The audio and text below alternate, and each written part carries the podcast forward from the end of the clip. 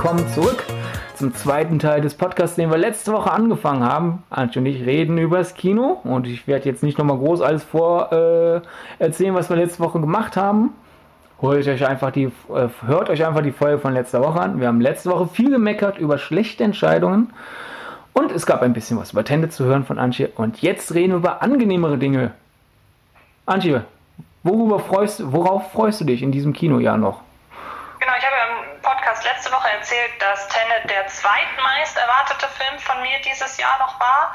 Und ich kann ja direkt weitermachen mit dem, auf den ich am meisten noch warte. Ein ähm, äh, Disclaimer vorab, es gibt noch einen weiteren Film, den ich aber schon gesehen habe. Da kann ich nicht sagen, ich warte auf den.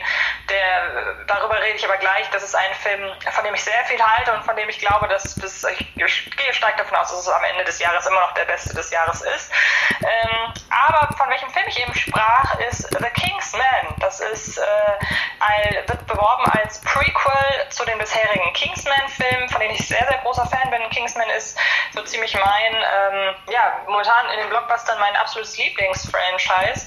Mochte den ersten unheimlich gerne, fand den zweiten sogar noch besser. Ich weiß, der zweite ist von vielen äh, oder ist, ist bei vielen eher niedriger äh, angesiedelt, was vielleicht auch so ein bisschen daran liegt, dass der zweite natürlich noch absurder und noch überdrehter ist. Ich finde aber gerade im Rahmen des Kingsman-Universums äh, passt es absolut. Und nun kommt eben das Prequel The King's Man in die Kinos. Der erste Trailer hat mir sehr gefallen von der Inszenierung, die Art, wie der Trailer geschnitten war, die Art, was er bereits preisgegeben hat und eben was auch nicht. Und es deutet halt an, dass es eben die Entstehungsgeschichte dieser Kingsman-Vereinigung erklärt ähm, und das Ganze aber nicht natürlich nicht ansiedelt im Hier und Jetzt, sondern eben vor vielen, vielen Jahren. Und das Ganze hat sich irgendwie aus so einem, ja, ich würde sagen, aus einem Krieg irgendwie entwickelt, so wie das der, der Trailer. Ja, ich würde sagen mal der Erste Weltkrieg. Ja, würde ich auch sagen. Und ähm, ich kann es kaum erwarten, weil ich auf der einen Seite finde, oder wie gesagt, auf der einen Seite halt den Stil der bisherigen Kingsman-Filme liebe, auf der anderen Seite aber jetzt super gespannt bin, wie sie diesen Stil ja, der, der neuen Thematik, dem neuen Setting überstülpen werden. Und äh, ja, Kingsman momentan mein heiß erwartetster Kandidat. Ich weiß nicht, ob du heißest erwarteter Kandidat. Ähm, ich weiß nicht, soll ich gleich weitermachen oder willst du jetzt erstmal? Äh, ja, ich würde einfach unterschreiben, was du zu The King's Man gesagt hast. Der sieht richtig gut aus. Äh, ich mag den Stil und eigentlich habe ich halt gedacht, als die Ankündigung war vor langer Zeit, ja, ich mache ein Prequel in den frühen, äh, im, im, im, frühen 20. Jahrhundert. Äh, Im Vorlauf zum Ersten Weltkrieg habe ich gedacht, so, oh, das, äh, Kingsman macht doch Spaß, jetzt kommen wir doch nicht mit sowas tendenziell staubigen an. Aber die Trailer sehen einfach richtig gut aus. Daher glaube genau. ich, der, der schafft es wirklich, die Kingsman-Tonalität da rein zu retten. Und genau. dann kannst du jetzt weitermachen. Das war das, was okay, ich sagen dann habe ich ja gerade von einem Film gesprochen, den ich bereits gesehen habe und der bis jetzt meine Liste der Filme 2020 äh, anführt und zwar mit sehr, sehr großem Abstand. Deshalb, wie gesagt, ich gehe davon aus, ähm, dass das dieses Jahr keiner mehr überbieten kann. Nämlich die Rede ist von Vergiftete Wahrheit. Der Film startet am 8. Oktober, der sollte ursprünglich im April starten, also in dem Monat, in dem tendenziell die Filme oder in, in, dem tendenziell am häufigsten die Filme starten, die bei mir auf Platz 1 der Jahrescharts landen. Das ist sehr äh, spannend.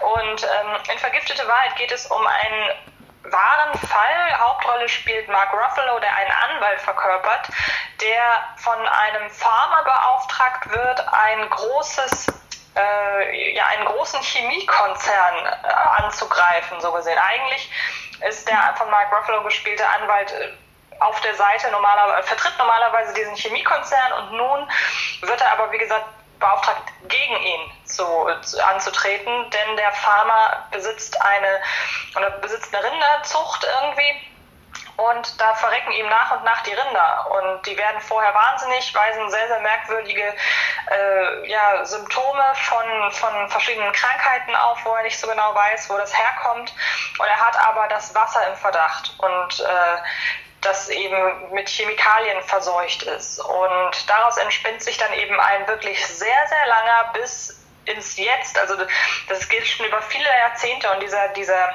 riesige Prozessfall, der gibt, den gibt es in Teilen immer noch. Also der ist immer noch nicht komplett äh, ausverhandelt, so gesehen.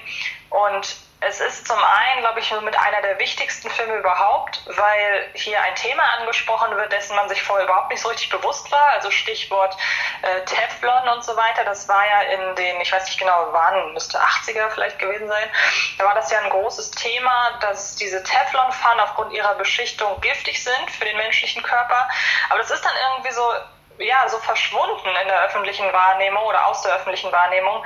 Und jetzt nimmt sich vergiftete Wahrheit halt dieses Themas nochmal an und veranschaulicht das wahnsinnig gut auf eine Art und Weise, wo ich sage, wenn, wenn man mir gesagt hätte, es ist ein David Fincher-Film, würde ich sofort glauben, weil es ein wahnsinnig düsterer, spannender, aber eben aufgrund seiner Brisanz oder aufgrund seines Themas so wahnsinnig brisanter äh, ja, Justiz-Thriller. Super gespielt, äh, wo man allein deshalb schon, dass der Film nicht bei sämtlichen Filmpreisen nominiert ist, weil es ist so ganz typischer Filmpreisstopp. Allein dadurch sieht man schon, wie groß diese Chemie-Lobby ist, weil man eben weiß, es gibt gegen, man kann gegen diese Chemieriesen nicht vorgehen, weil die so wahnsinnig viel Geld haben, dass sie sich aus allem freikaufen können. Im Zweifelsfall sitzen sie halt irgendwelche Sachen aus, dass, äh, weil sie halt sagen, gut, wenn wir jetzt irgendwie noch ein halbes Jahr warten, dann können die sich diesen Prozess eh nicht leisten. Also was da für eine Mach der Film zeigt eben auch, was für eine wahnsinnig unangenehme und wirklich schockierende Maschinerie dahinter steckt. Und deshalb, wie gesagt, verpackt es aber eben nicht in so einen hätte fast gesagt, pädagogischen Film, sondern wirklich als ganz düsteren, hochspannenden Thriller. Und deshalb kann ich Vergiftete Wahrheit am 8. Oktober ja wirklich allen ans Herz legen, die mal wirklich sagen, oder gehöre ich auch zu, dass das Kino, dem fehlen aktuell so ein bisschen die Thriller. Also das ist so ein unterrepräsentiertes Genre irgendwie. Und das ist so einer, den man sich wirklich unbedingt geben sollte, auch allein um im Nachhinein ja, nochmal mehr an der, an der Welt zu zweifeln, in der wir so leben. Geplanter Kinostart, man weiß es ja nie so hundertprozentig in der, in der heutigen Zeit, 8. Oktober. Genau, ja. Im Verleih der Tobis. Richtig. Ja. Gibt es sonst noch einen Film, äh, der dir auf, den, äh, auf der Zunge brennt oder unter den Nägeln? Ja, ähm, ich hätte jetzt gerne, ich hatte gerade geguckt, der andere ist jetzt in 2021 abgeschoben worden. Es gab nämlich abgeschoben, so auch sehr nett. Ja, äh, es gab so ein paar Horrorfilme, auf die ich mich sehr gefreut habe. Dazu gehörte unter anderem Spiral, der neue äh, Saw-Film. Einfach weil mich total interessiert, wie sie das jetzt, wie sie die, das Franchise nochmal wiederbeleben wollen, nachdem es mit Jigsaw, mit dem äh, achten Teil so abgekackt ist. Aber welcher Film im Oktober dieses Jahres noch startet, ist Candyman. Und ich bin ein sehr großer Liebhaber des Originals. Ich finde, das ist einer dieser Filme, die irgendwie immer so ein bisschen unterm Radar gelaufen sind. Weil wenn man sich über die großen Horror-Ikonen unterhalten hat, dann fallen da immer Begriffe wie äh, Michael Myers, dann fallen, fallen Begriffe wie Freddy Krueger, wie Jason Voorhees, manchmal noch ein bisschen Hellraiser vielleicht oder äh, der, der Killer aus, aus äh, Scream. Aber irgendwie wird der Candyman immer so ein bisschen unter, unter ist immer so ein bisschen unterm Radar gelaufen. Und ich hoffe, also eigentlich finde ich es super schade, weil der eine wahnsinnig interessante Background-Story hat, die, wie ich finde, auch spannendste unter diesen Horror-Ikonen, die ich gerade aufgezählt habe. Und ähm, um mal auf das neue, die neue Verfilmung aufzugreifen, die Trailer sehen unfassbar gut aus und ähm, da bin ich wahnsinnig gespannt, was damit angestellt wird. Und ich verweise noch rasch auf zwei Filme, die ich auch schon äh, gesehen habe. Ich darf zu denen leider noch nichts sagen, aber allein die Tatsache, dass ich hier sage, die sollte man sich mal äh, irgendwie auf die Uhr setzen, sollte äh, ja Hinweis genug sein, dass die jetzt vielleicht nicht ganz so schlecht waren.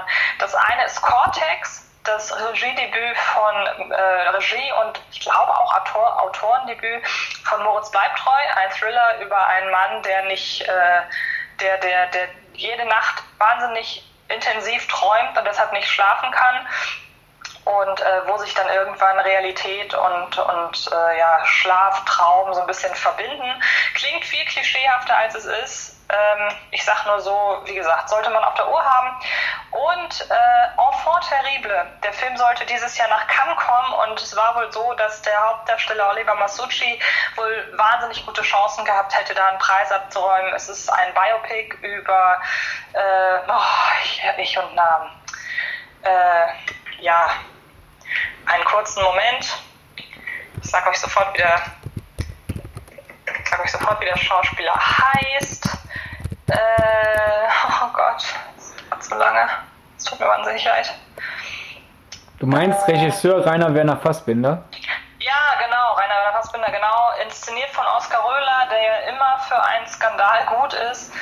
Und der ist, also, wenn ein Regie, wenn ein, wenn, wenn ein, ähm, ein Biopic über einen Regisseur eine FSK 16 hat, dann sollte das schon so ein bisschen darauf hindeuten, dass das hier sehr experimentell ist und ähm, auch sehr auf die Fresse ist, würde ich mal sagen, weil Rainer Werner Fassbinder ja eben auch eine sehr spannende Figur war und oder eine spannende Person war sehr kreativ inszeniert, äh, überhaupt nicht dieses typische, ja, dieses klassische Biopic, wie man es kennt, eigentlich nur ein verfilmter Wikipedia-Artikel. Also genauer darf ich leider nicht drauf eingehen, aber Enfant terrible für Leute, die sich auch abseitigen Kinos gerne mal so ein bisschen widmen wollen, äh, ja, sollten den auch auf der Uhr haben, denke ich. Wo wir beim abseitigen Kino sind, äh, letzte Woche gestartet, also am 20. August, aber da die Kinos ja, also früher hätte ich gesagt, ja Mist, habt die erste Woche nicht mitgenommen, den werdet ihr nicht mehr im Kino finden. Da die Kinos aber aktuell ja wirklich verzweifelt sind, also ich habe Kinos, ich habe, als ich mal so geschaut habe, was aktuell läuft, selbst Dorfkinos zeigen ihn aktuell. Also Kinos, wo ich früher ah. genau gewusst hätte, da läuft er nie im Leben, läuft er aktuell. Okay. Daher denke ich, die Kinos sind so verzweifelt, der wird auch noch in der zweiten Woche laufen. Die obskuren Geschichten eines Zugreisenden. Ein äh, spanischer, ja was ist es? Schwarzhumoriger Psycho, Mystery, Comedy, Thriller? Fragezeichen? ähm, Fällt mir auch deswegen ein, weil du gerade bei Enfant Terrible sozusagen die FSK-Freigabe mal so auch als Argument nimmst, was man ja eigentlich nicht tun soll. Eine FSK-Freigabe ist ja eigentlich einfach nur ein Richtwert und kein Qualitätsmerkmal. Dessen ja. ungeachtet muss ich wirklich zugeben, äh, ich habe halt den Titel gelesen und habe gedacht, so, so soll das sein. Äh, und dann äh, die Meldung äh, bei Schnittberichte, neue Vision bestätigt, ungeschnitten frei ab 18. Oh, ja, wenn man betonen muss, dass er ungeschnitten ab 18 frei ist, dann bin ich jetzt interessiert. Mittlerweile wurde er wohl ja. irgendwie sogar ungeschnitten auf 16 reduziert, dessen ungeachtet. Ja, vor, allem, der, vor allem, weil der Filmtitel ja eher so an Nachtzug nach Lissabon oder irgendwie sowas erinnert. Ja, oder wäre es ein französischer Film, wäre es bestimmt äh, Madame und die obskuren Geschichten eines Monsieur Zugreisenden oder sowas. Also, ja, genau. aber eigentlich passt der Titel sehr gut, weil äh, wenn man den Film kennt, stimmt's. Was da erzählt werden, sind obskure Geschichten. Und manche sind obskur an die Nieren gehend, andere sind obskur seltsam, andere sind einfach nur obskur konstruiert. Und es ist echt ein schöner Trip einfach, weil es quasi ein Episodenfilm ist, nur dass die Geschichten nicht nebeneinander angereiht sind, sondern ineinander aufgereiht. Ja. Und daher, wenn ihr mal was anderes sehen wollt, das dann aber auch außerdem nicht einfach nur anders ist, um anders zu sein, sondern auch wirklich einfach gut durchgezogen ist durchgezogen. Nee, ich dachte, ich habe gerade ein Zugwortspiel reingebracht. Habe ich gar nicht. Ich habe mich für kluger gehalten, als ich bin. Das passiert mir oft. Die obskuren Geschichten eines Zugreisenden. Schaut ihn euch an. Äh. Ein spanischer Geheimtipp. Wobei wir haben mittlerweile so oft auf verschiedenen Portalen empfohlen. So geheim ist er hoffentlich nicht mehr. Ja, das stimmt, ja. Und sonst gehen wir mal so in die kommerzielle Schiene. Nämlich die Frage, was rettet jetzt die Kinos? Gut, Tenet hat natürlich den Vorteil Christopher Nolan, hat aber natürlich auch den Nachteil, Leute sind noch ein bisschen kinoscheu. Also ich könnte mir vorstellen, äh, jetzt wo der Podcast raus ist, werden wir es auch schon wissen, wo wir ihn aufzeichnen. Wissen wir es noch nicht, bevor wieder Kommentare kommen, ihr müsst es doch wissen. Nein, ich habe ja eben schon gesagt, der ist in einem Stück aufgezeichnet, aber in zwei Stücken veröffentlicht. Tenet wird wahrscheinlich so ein bisschen wenigstens wieder die Leute daran erinnern, ach ja, es gibt ja Kinos. 3. September After Truth. Spricht natürlich nochmal eine andere Kino, äh, andere Kinoschicht an, eine andere Altersdemografie.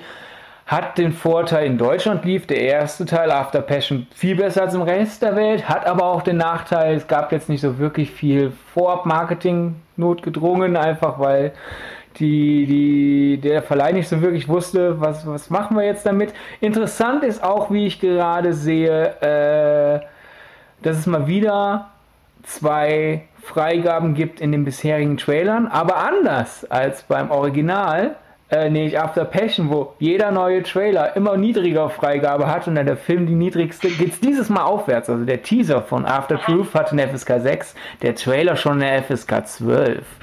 Also, ah, okay. uh, pikant, pikant. 10. September, äh, New Mutants. 100.000-fach verschoben. Ich mich auch. Die Amis bekommen ihn dann jetzt doch vor uns, nachdem es lange so aussah, als bekämen sie ihn nach uns. New Mutants hat auch den Rekord gebrochen für die meisten vom Kinostart veröffentlichten Trailer, was nach so vielen Kinostartterminen und mit jedem neuen Termin neuer Trailer auch nicht mehr so überraschend ist. Aber mal ganz im Ernst, basierend auf allem, was man so im Branchenportal liest, wenn ein Film sehr oft verschoben wird, kommt normalerweise dann immer irgendwann ans Licht, Regisseur hat sich mit dem Drehbuchautor nicht verstanden oder der Drehbuchautor mit dem Produzenten. Die Hauptdarsteller äh, haben unklare Ansagen bekommen. Dauernd war ein Studiochef im Weg oder sowas. Und das gab es bei New Mutants nicht. Bei New Mutants war einfach die Ansage, ähm, Josh Boone, äh, Regisseur von der Verfilmung von äh, Das Schicksal ist ein mieser Verräter, hat gepitcht quasi Nightmare on Elseman 3, aber, mit, äh, aber im, im, im X-Men-Universum. Dann hieß es von Fox damals noch, noch nichts mit Disney zu tun, geil. Aber kannst du den Horror nicht vielleicht doch ein bisschen drosseln? So hieß es dann so im Laufe der Produ Produktion. So, so ein Motto, ich glaube, im Schnitt wollen, wollen wir eher die, die, die wenig, den, den nicht ganz so gruseligen Take. Hat er das so gemacht? Dann hat äh, Fox realisiert, ah, Moment, wir, wir haben damit sowas wie, wie, wie Logan und mit Deadpool ja Erfolg gehabt, indem wir ein bisschen die Ellenbogen ausfahren. Weißt du was? Nimm doch den Horror, äh, Horror-esken Take. Okay. Und dann wird Fox von Disney übernommen und Disney so, was machen wir mit einem Horror-esken Mutantenfilm? Und wir wissen ganz genau, wenn wir den jetzt versoften, werden uns alle sagen, Disney macht alle kaputt. Was machen wir mit dem? Wir müssen eine Lösung finden. Äh, Blue Screen of Death sozusagen und mittlerweile haben sie dann wohl immer realisiert, weißt du was, raus mit dem Ding und da haben wir unsere Ruhe. Also da, da sieht man, hört man nichts von relevanten äh, künstlerischen Differenzen. Das kann natürlich alles dann noch nach dem Kinostart rauskommen oder so. Bisher klingt einfach alles nach, wir wissen nicht, was wir damit anstellen sollen und nicht nach, wir haben da rumgefuscht wie sonst was, wie bei Artemis Fowl zum Beispiel. Vor allem, dass die FSK schon feststeht, weißt du? FSK 16. Genau, ja. Und in den USA PG-13, was wieder dann sehr danach klingt, dass es halt äh, die typisch amerikanische Sache ist, okay, sie haben halt nicht maximal, sie haben nicht bis zu zweimal Fuck gesagt und deswegen R-Rating bekommen, sondern anscheinend ist die, die Freigabe wegen grafischen Bildern und da sind die Amis ja locker und wir weniger. Also so gesehen das, was ich will. Was, was, was will ich mit einem R-Rated-Film, der in Deutschland eine Null hat? Weil, oh, es wurde dreimal Fuck gesagt. Oh, meine Ohren bluten. Oh. Äh, ja. Am 17. Dezember, äh, nicht Dezember, September, Hello Again, ein Tag für immer, ein Zeitschleifenfilm aus Deutschland über eine junge Frau, die immer und immer und immer wieder äh, eine Hochzeit, wo sie zu Gast ist, erleben muss, wo sie aber nicht wirklich zu Gast sein will. Der Cast ist charmant, der Trailer ist süß. Ich glaube, das wird das bessere Love Wedding Repeat. Ja. Äh, dann hat The Kingsman, da möchte ich kurz noch einhaken, weil gerade da im September auch das Fantasy Filmfest startet und äh, Hello Again mich noch an einen anderen Film erinnert, den ich kürzlich gesehen habe und den ich auch unbedingt empfehlen, empfehlen möchte, denn er ist dieses Jahr der Eröffnungsfilm beim Fantasy Filmfest äh, und zwar äh, Palm Springs mit, äh, wie heißt er denn, der Typ Andy Samberg. Nein, nein. Hm? Andy Samberg. Andy Samberg und einer Newcomerin in der Hauptrolle, wo es ebenfalls darum geht, eine Zeitschleife-Geschichte auf einer Hochzeit, unendlich charmant mit ganz, ganz großartigen Ideen, die das Zeit Zeitschleifen-Genre wirklich nochmal aufpeppen. Also da werden Sachen gemacht, wo ich sage, ja, hat man bisher noch nicht gesehen in anderen Filmen und auch bisher ein großer Favorit für mich dieses Jahr. Deshalb möchte ich den unbedingt nochmal erwähnen und um dann auch direkt zum 24. September überzugehen. Da ist nämlich noch ein Film, der auch im Rahmen des Fantasy Filmfests startet und der auch richtig, richtig, richtig schön ist, nämlich David Copperfield. Einmal Reichtum und zurück. Es geht nicht um den David Copperfield, den Magier. Der hat sich nur nach diesem David Copperfield benannt. Das ist die Verfilmung eines Charles Dickens Romans. Und ähm, ja, ich würde sagen, wenn Michel Gondry mal Komödie gemacht hätte, dann wäre David Copperfield dabei rausgekommen. Wirklich ganz, ganz toll, kreativ, ohne Ende, lustig, ähm, an, ja, geht ans Herz und ja, unbedingt sich den auch mal irgendwie merken. Und bevor wir Ärger kriegen, also Christine Milotti würde ich jetzt nicht mehr als Newcomerin bezeichnen. Sie war unter anderem ja auch die Mutter in How I Met Your Mother. Aber ich okay. sag mal so, es ist ihre erste, also sie hat in den Presseinterviews zu Palm Springs, ohne andere Projekte von ihr zu nennen, gesagt, ich, ich war froh, endlich mal eine nuancierte, komplexe Frauenfigur spielen zu dürfen, statt einfach okay. nur eine, eine Chiffre zu sein. Also so gesehen ist es ihre erste richtige Rolle. Das stimmt schon. So gesehen ist sie dann doch eine Newcomerin. Also ich glaube, wir können sagen, September ist, wenn jetzt nicht eine riesige zweite Welle kommt, sondern wir die zweite Welle klein halten oder sogar abwenden können, wobei ich glaube, das schaffen wir nicht, weil wir Menschen dumm sind, äh, könnte der September so der Anschiebmonat werden und vielleicht bricht dann so im Oktober endlich sowas wie Alltag ein, weil dann haben wir Wonder Woman 1984, auch wenn Wonder Woman 1 in Deutschland ja jetzt nicht so ein großer wie in den USA ist, ist es trotzdem der nächste große Blockbuster. Dann haben wir äh, für, für die Familien Jim Knopf und die Wilde 13. Wir haben für, für die Horrorfans Candyman, wobei Horror und Blockbuster in Deutschland ja immer ein Gamble ist. Und dann haben wir natürlich noch Tod auf dem Nil von Kenneth Branagh. Und direkt die Woche genau. danach, wenn alles gut geht und sich nicht verschiebt, Black Widow. Also ich glaube, der Oktober könnte dann endlich so der Monat werden, wo die Kinos aufatmen. Ja, wobei ich da tatsächlich dem Nil das meiste zutraue, weil der am breitesten vermarktbar ist. Das war ja bei ähm, äh, Mortimer Orient Express. Express auch schon so. Das ist einer dieser, das habe ich damals bei Great Gatsby so ein bisschen, ist mir das das erste Mal aufgefallen, da habe ich das das erste Mal so gesagt, das ist der Blockbuster unter den Arthouse-Filmen. Also man kann den sowohl im Programmkino zeigen, bei Tod auf dem Nil, Neuverfilmung eines äh, Agatha Christie-Krimis, der sich ja auch so gesehen, was die Geschichte angeht und alles treu bleibt, aber er ist halt gleichzeitig mit Mitteln inszeniert, die man dann doch eher großen Big-Budget-Film zuordnen würde. Deshalb ist der, finde ich, ich denke, der ist am breitesten, breitesten vermarktbar und ähm, dem würde ich am ehesten zutrauen, dass er da äh, wirklich äh, stark performt neben äh, Jim Knopf und die Wilde 13. Vielleicht kann Cortex allein aufgrund des Namens, äh, Moritz bleibt heute auch noch ein bisschen was reißen, aber seien wir ehrlich, vermutlich nicht. Ja. Und ansonsten, liebe Kinos, durchhalten, durchhalten, durchhalten, durchhalten. 12. November, keine Zeit zu sterben, der fünfte Daniel Craig James Bond und selbst in, im Corona-Jahr 2020 noch sagt Mark G., der Box-Office-Experte schlechthin in Deutschland von Inside Kino, eine hundertprozentige Wahrscheinlichkeit vorher, dass der Film drei Millionen Tickets verkauft in Deutschland. Früher hätte ich gesagt, ja natürlich, es ist der neue James Bond. Natürlich macht er drei Millionen. Jetzt hingegen sitze ich hier und denke, wow, Mark, also dass du denkst, im November gehen drei Millionen Menschen ins Kino für einen Film. Ja. Hoffentlich hast du recht. Mhm. Und mit diesem halb positiven, halb negativen äh, Sentiment entlasse ich euch. Na, wobei einen Film würde ich unbedingt noch erwähnen wollen und der kommt am 26. November, nämlich Soul. Ich glaube, der ist auch noch recht wichtig, denn das ist der neue Pixar-Film und auf den freue ich mich auch noch sehr, denn er erzählt so ein bisschen, ich hoffe im Stile von ähm, ja, alles steht Kopf, was mit der Seele passiert, wenn sie, ja, keine Ahnung, wenn sie stirbt, wenn ein Mensch stirbt. So genau weiß ich das nicht, aber es geht halt eben, wie der Titel nennt, es geht um die Seele, wo es in Alles steht Kopf um die Gefühle geht, ist das hier eben das große Thema und ich finde auch da sehen die Trailer sehr, sehr gut aus. Und weil ich bei diesem Film einfach sehr glaube, dass Leute kommentieren könnten, warum habt ihr ihn nicht genannt? Ich weiß, dass sich viele auf Dune freuen. Mir ist der Film relativ egal, aber er startet am 17. Dezember 2020. Und jetzt mal ganz im Ernst, es ist äh, Denis, Denis Villeneuve äh, behandelt einen Stoff, den den Nerds, die in den 80ern äh, oder im Zuge ihr, des Einflusses ihrer großen Geschwister in den 90ern so, so, so ihr, ihre Entdeckung, ah, ich bin nerdig, ich bin geekig hatten, äh, verfilmt oder anders gesagt, es ist, quasi nochmal Blade Runner 2049.